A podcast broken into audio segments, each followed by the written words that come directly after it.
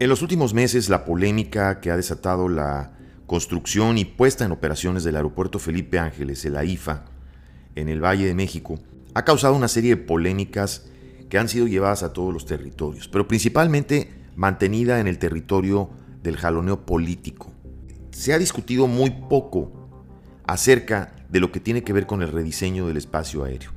Estas discusiones se han enfrascado, políticamente se han enfrascado, entre lo lejos o cerca que está ubicado el Felipe Ángeles, entre la construcción, la opacidad de los contratos adjudicados, el desvío de miles de millones de pesos, eh, de los cuales se les pierde completamente el rastro, el decreto del presidente para que esto se vuelva un asunto de seguridad nacional y mantenga en la sombra muchos de estos gastos y, de estos presupuestos, y también las propias organizaciones que se fundan o se echan a andar, pues como si fueran palomitas de maíz, para inventar corporaciones o servicios que se le tengan que dar a este aeropuerto de las que nadie tiene ningún rastro. Pero el verdadero problema, insisto, el verdadero problema que tiene que ver con la vida de los usuarios del aerotransporte en México, de los pasajeros, el problema que tiene que ver con la vida de los operadores, de la vida de los tripulantes eh, aéreos, está hoy por hoy hecho un caos y descansa en las manos propiamente de una organización que es CENEAN, que son servicios de navegación en el espacio aéreo, y de su director Víctor Manuel Hernández, que ha logrado poner suficientemente nerviosos a los controladores aéreos. Ha mantenido su relación en un estado de confrontación permanente ante las advertencias de los controladores consistentes de que algo se tiene que hacer urgentemente para corregir ese rediseño del espacio aéreo, del cual obviamente ha habido críticas contundentes y muestras día a día de incidentes que están a punto de costarle la vida a miles o a cientos de miles de personas sobre el Valle de México. Pero además hay que resaltar la ausencia completa, la ausencia completa de la Secretaría de Comunicaciones, como si no existiera. Y es que recientemente se emite un comunicado por parte del Sindicato Nacional de Controladores Aéreos al ingeniero Jorge Arganiz Díaz, secretario de Infraestructura de Comunicaciones y Transportes, en donde se le dice al secretario propiamente cómo el director general de CENEAM ha generado un ambiente de terrorismo laboral, violatorio de los derechos humanos, cuestiones intolerables en el servicio público, pero más aún cuando se presta un servicio que implica la seguridad e integridad de las personas que utilizan día a día el servicio aéreo mexicano. Por si esto fuera poco, pues la degradación, la degradación que viene por la parte de las autoridades, la muy poco organizada o nulamente organizada eh, puesta en marcha del Aeropuerto Internacional Felipe Ángeles y el conflicto que todo esto conlleva. Hoy tenemos un programa especial en donde damos seguimiento a la reacción de pilotos, tanto pilotos nacionales, pilotos internacionales y operadores internacionales, quienes ya se han sumado a este clamor, estos señalamientos de advertencia a las autoridades en México de que algo anda mal y de que algo, eventualmente algo, una tragedia puede suceder en el espacio aéreo del Valle de México. Hoy estaremos tocando el tema. Con nosotros, no se lo pierda, con nosotros, María Larriba, la primera mujer controladora aérea en México. Esto es juntos pero no revueltos. Ya comenzamos.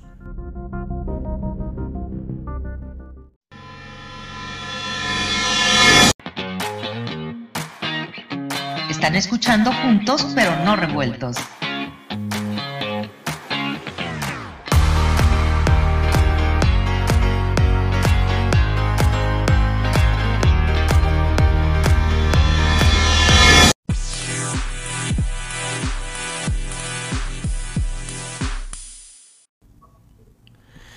Hola, ¿qué tal amigos? ¿Cómo están? Esto es Juntos pero no revueltos. Hoy tengo el gusto de poder platicar de nuevo con la primera mujer controladora aérea en la historia de México, muy solicitada en este momento, tengo que decirlo, muy solicitada por los medios, por lo que está pasando en torno al aeropuerto, a la ICM y a la IFA.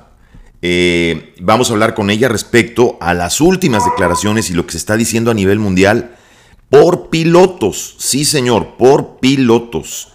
Algo que hemos venido diciendo en este programa desde hace varios meses y que se está terminando de confirmar. Eh, la saludo hasta México, María Larriba. María, muy buenas tardes, gracias por tomar la llamada. Un gusto en hablar con ustedes, estoy a sus órdenes, claro que sí. Mira, el escándalo, este, ahora por fin resulta que sí se está reconociendo lo que tanto tiempo has estado diciendo, María. Em, ahora vemos lo que sucede con estos documentos que manda el sindicato de controladores uno propiamente a la YATA y el otro me parece a la Secretaría de Comunicaciones y Transportes. ¿Qué, es lo que se sabe en este momento? ¿Qué está aconteciendo en este momento también con el envío de estas cartas, María? Bueno, mira, las cartas básicamente son dos. Una la manda YATA y otra la manda la Federación de Asociaciones de Pilotos. Entonces, los dos son instituciones que representan a nivel internacional, uno a los pilotos y el otro a las aerolíneas. Entonces, Ambos escritos manifiestan su preocupación por las, las situaciones de inseguridad que se están dando en el espacio aéreo y emiten una serie de recomendaciones. Entonces, por primera vez, pues en México es un escándalo porque se le da difusión a esas cartas que vienen de organismos internacionales y entonces ahora sí se empiezan a preocupar, ¿verdad?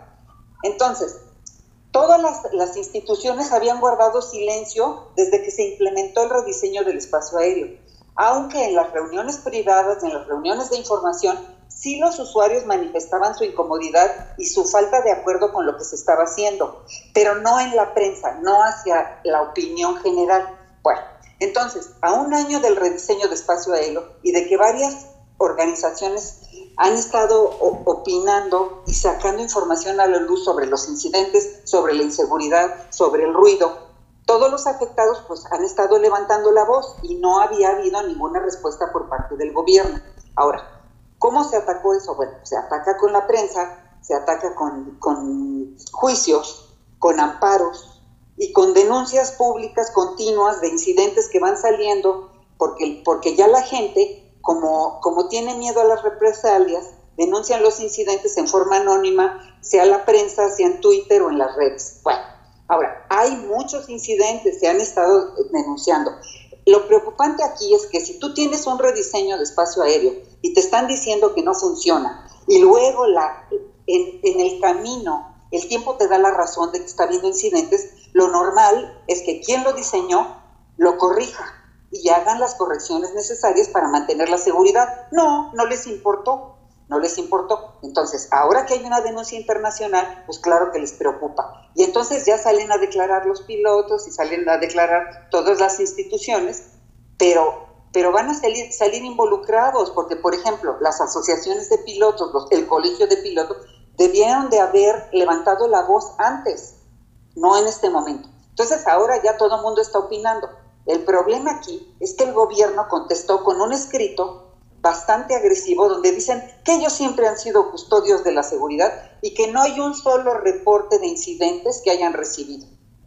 Entonces, que para ellos el, el, espacio aéreo es perfectamente seguro y que todo está muy bien y que todo está muy bonito, pero que se van a reunir con los pilotos y con los controladores para ver cómo lo arreglan. Se acaba de registrar, perdón María, un incidente, estuve viendo por ahí una publicación que hablaba de un incidente el día 8 de abril eh, me parece, en donde se decía que dos aviones habían pasado a seis metros uno de otro. Es decir, este fue uno de los incidentes que salieron a la luz pública. No, no, se sabe cuántos se estén dando todos los días, pero mucha gente habla de que hay incidentes que se dan todos los días. Es decir, eh, no se le está considerando eh, la debida proporción a la gravedad de esto. Efectivamente, porque además hay información oficial de la Agencia Federal de Aviación Civil, que salió más o menos hace un mes, donde ellos reconocen un incremento en los incidentes de más del 100%. Entonces, ¿de qué estamos hablando con este gobierno? Primero ellos mismos reconocen los incidentes y ahora dicen que no tienen uno solo. Entonces, la verdad es que lo que desespera es la falta de seriedad de este gobierno para atender los problemas, ¿no? Y además, este, el, el no ser veraces, ¿no? O sea, se despiertan y empiezan con la mentira del día y mañana inventan que Santa Lucía ya vuela y que... Entonces, no podemos así, seguir así. Se requiere una respuesta. Ahora, por lo menos ya hay una preocupación generalizada de las aerolíneas, de los pilotos, de los controladores, de que hay que hacer cambios. Entonces, vamos a ver si, qué tal funciona y, si, y empiezan ellos a entender que tienen un problema y que lo tienen que resolver. Además, es sencillo resolverlo, no es tan complicado. Ahora, donde no le concedo la razón a la denuncia internacional es a la cuestión de lo del Felipe Ángeles. En este momento, este aeropuerto no causa ningún problema en el espacio aéreo, simplemente porque no hay operaciones. Si no hay aviones, ¿cómo va a haber incidentes? Y además, nada más considera esta comparación que te voy a hacer. Si el aeropuerto de la Ciudad de México tiene 60 aviones por hora y el AIFA tiene 5 en todo el día, pues eso no le representa problema a los controladores lo tienen que poder manejar y de hecho lo hacen a pesar de que el procedimiento que hicieron no es eficiente. Pero son cinco aviones, Juan. Entonces, los problemas que la IFA va a dar en cuestión de compatibilidad será cuando tengan realmente operaciones, cuando haya mucho tráfico allí y mucho tráfico en el ICM, entonces tendremos que ver cuál de los dos aeropuertos sufrirá las demoras para que el segundo sea atendido y luego al revés, ¿no? O sea, de una manera, como tú lo habías dicho desde un principio, de una manera orgánica, es decir, que las operaciones crezcan de una manera orgánica, pero aquí ah, creo que hay que hacer énfasis, María, en algo bien importante que estás diciendo. El problema no es el aeropuerto la IFA per se, sino el rediseño del espacio aéreo, la forma en la que se, se rediseñó el espacio. Exactamente. En este momento tenemos un año comprobando que lo que ocasiona los incidentes y las demoras es el rediseño del espacio aéreo. Entonces eso quiere decir que estuvo mal hecho, ¿no? Simplemente hablemos de cifras. Antes de la pandemia, el aeropuerto de la Ciudad de México tuvo 440 mil operaciones en un año. Ahorita tiene menos de 350 mil y hay muchísimos incidentes. Entonces, ¿qué está ocurriendo? ¿Qué está mal? Pues el rediseño. Y luego, como un factor contribuyente, es la capacitación deficiente a los controladores. Porque si tú haces un rediseño, tienes que tener muy claro el programa de capacitación del personal, meterlos al simulador, que practiquen con cambios de pista, que practiquen con emergencias, que practiquen con poco y mucho tráfico y, muy importante, que aprendan a generar soluciones cuando hay malas condiciones meteorológicas, que son muy frecuentes en el, en el espacio aéreo del, del Valle de México, ¿no? Entonces todo eso tenía que haberse resuelto y lo hicieron mal. Entonces, estos incidentes son las consecuencias de esto y que no culpen en este momento a Santa Lucía de esto. Santa Lucía es otra problemática, es otra situación, es algo que ya tenemos ahí y que conforme se incrementar el volumen de operaciones, se irán implementando las soluciones para ver cómo lo vamos a manejar, pero que no digan que la inauguración del Felipe Ángeles es la que está causando los incidentes, eso no es cierto. Sí, ahí creo que estás dando un punto súper importante porque yo, y creo muchas veces, María, que los medios, muchos medios no lo están informando bien. Es decir, están, están dejando ver que desde que entró Santa Lucía en funciones, se empezó a, dar todo este problema y, que quede claro, y aquí lo hago, hago énfasis de lo que mencionas al público que nos escucha, porque no, no estamos hablando ni de que si está feo Santa Lucía, ni del dinero que costó, ni de toda la serie de tranzas que se hicieron para construir ese aeropuerto. como bien lo dices, ese es otro tema aparte. Aquí estamos hablando del funcionamiento y de un recurso que bien o mal ya está. El deterioro de la seguridad sin Santa Lucía. Exacto, es decir, es, un recurso que para bien o para mal pues ya está, ya existe, ya se construyó y pues para algo servirá. Ahora, yo veo que ahorita eh, en este decreto que se dio, eh, están trasladando a, a, Santa Lucía o a la IFA, están trasladando las operaciones de carga y están trasladando, este, no recuerdo si dijeron que también me parece que los charters. Yo recuerdo que cuando hablamos la última vez tú y yo, mencionaste precisamente eso, de sacar las operaciones de carga de, de, la, de la, ICM, llevarlas a Santa Lucía. Eh, no recuerdo si hablamos de los charters, pero mencionabas también de las operaciones militares, es decir, desmilitarizar el ICM y mandar todo eso a Santa Lucía, ¿es correcto? Bueno, a ver, vamos por partes. La primera parte es que el, el, aeropuerto Felipe Ángeles no está listo para recibir nada, ni comercial, ni de carga, ni de nada. Está a medias. O sea, inauguran y abandonan las obras. Es, o sea, ningún país puede funcionar así, cara. Entonces, bueno, primero, el gobierno debería de, tomar con seriedad el, el, poner en el AIFA lo que se necesita para que funcione. Bueno, ese es el primer tema. Ahora, el segundo tema. Yo sí creo que la administración del aeropuerto de la Ciudad de México está generando problemas deliberadamente y aparte van a sacar el decreto para obligar a que haya menos operaciones. Nada más que hay un tema. El hecho de sacar a las aerolíneas mexicanas del aeropuerto de la Ciudad de México no quiere decir que van a ir a Santa Lucía. Te juro que van a buscar otros mercados. ¿Tienen opción de irse a Puebla o se habla incluso, María, del de Toluca?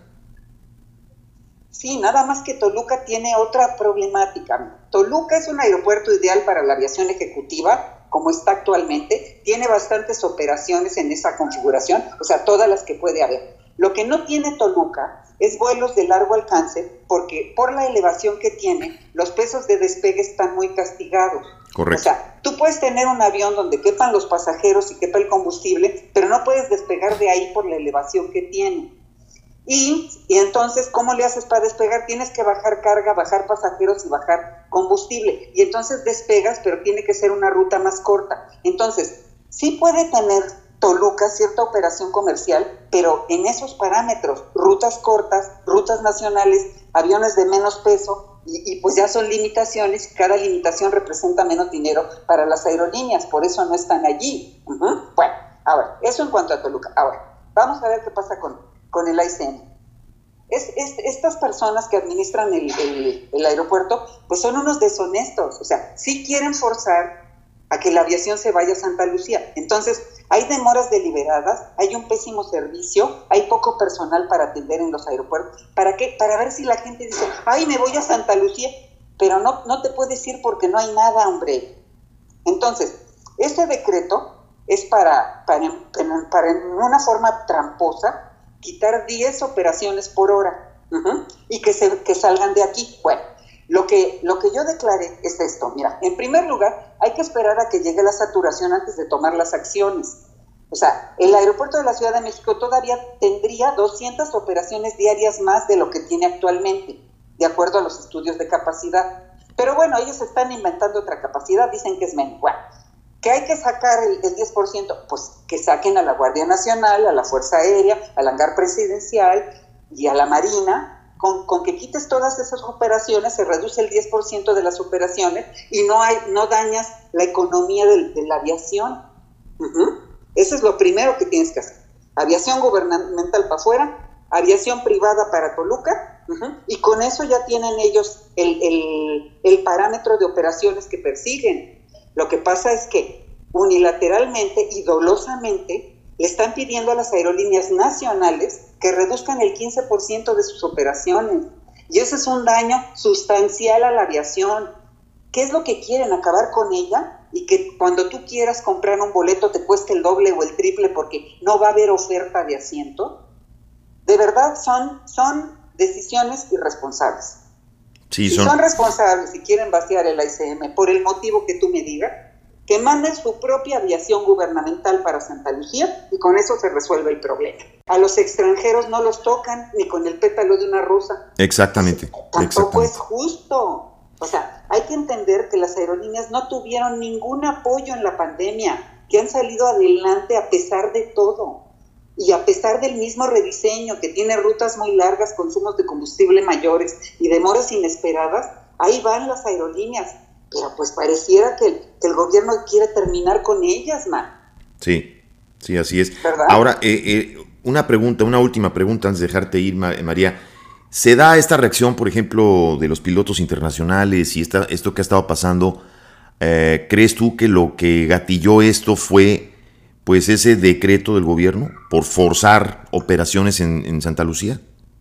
No, es que son dos problemas diferentes. Mira, el decreto es un otro problema. Es un problema de capacidad y de volumen de operaciones y de querer vaciar el aeropuerto. Eso no tiene nada que ver con lo otro. Lo otro sí es muy importante porque están denunciando fallas a la seguridad. Y además, eso era predecible. Desde el momento en que uno revisa las normas que la OASI dicta para un rediseño de ese tipo y que ves que no cumplieron, tan no cumplieron que embarraron los aviones a los cerros. Ese es el problema. Están poniendo a los aviones a una distancia vertical y lateral de la orografía donde se les activan los sistemas de emergencia y les dicen que asciendan y que vienen y que hagan. Y los pilotos pues no saben qué hacer. Eso no debería de ocurrir. Los procedimientos deberían de cumplir cabalmente con los mínimos. Otra cosa, no es lo mismo que tú hagas un diseño de espacio aéreo en el papel y otra cosa es estar allá arriba con distintos tamaños de avión, con distintos pesos, distintas condiciones meteorológicas y distintos criterios de los pilotos. Entonces, pues ya es tiempo que se pongan a revisar su relacito que hicieron y corrijan la cuestión de seguridad, porque yo, yo no creo que sea necesario que haya un accidente para que entiendan, ¿no crees? Como los que hemos visto a propósito y que del que recientemente se cumplió un año y que luego además quedan en la opacidad eh, cuando se trata de, los peritajes. María, te quiero agradecer muchísimo de veras, como siempre que hayas tomado nuestra llamada el día de hoy. Este, estaremos pendientes, vamos a ver cómo avanza esto y te estaremos dando lata más adelante. De verdad te agradezco muchísimo, como siempre. No, con mucho gusto y a tus órdenes y cualquier duda, ustedes me llaman. María Larriba, eh, primera mujer controladora aérea en la historia de México. Gracias María, un abrazo hasta México. Igualmente, gracias. Bye Juan. Gracias, gracias amigos, volvemos.